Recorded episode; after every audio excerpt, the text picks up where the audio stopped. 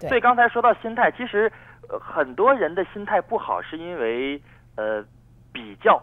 或者说那些嗯。对攀比或者那些小心思。呃，中国人的集体的心理结构可以在机场的畅销书摊上得到一个折射或者一种反映。你看现在这有些洛心的商业畅销书摊，呃，除了最近卖洛心灵鸡汤，嗯，除了心灵鸡汤，就是成功学，嗯呃，要不然就是我的成功可以复制，要不然就是你怎么就不成功，就全是这种东西。还有儿童读物，我我现在关注儿童读物，还有儿童儿童玩具，都是销量特别高的。嗯 对，就基本上你在一个畅销书摊上，那些所谓上榜的畅销书，已经可以看出中国人到底心心里的底色是个什么东西。急所以我经常有的时候去大学、去大学演讲或者跟大学生们交流，我经常送他们一句话，我觉得这话挺好的，就是，哎，不要就大家都很都都觉得自我中心主义啊，每个人都是这个觉得自己在宇宙的中心，谁都关注你，就不要以为别人瞧不起你或者瞧得起你，很多人压根儿都没瞧你，对，就是大家总把自己当做中心，总以为嗯啊这个焦虑，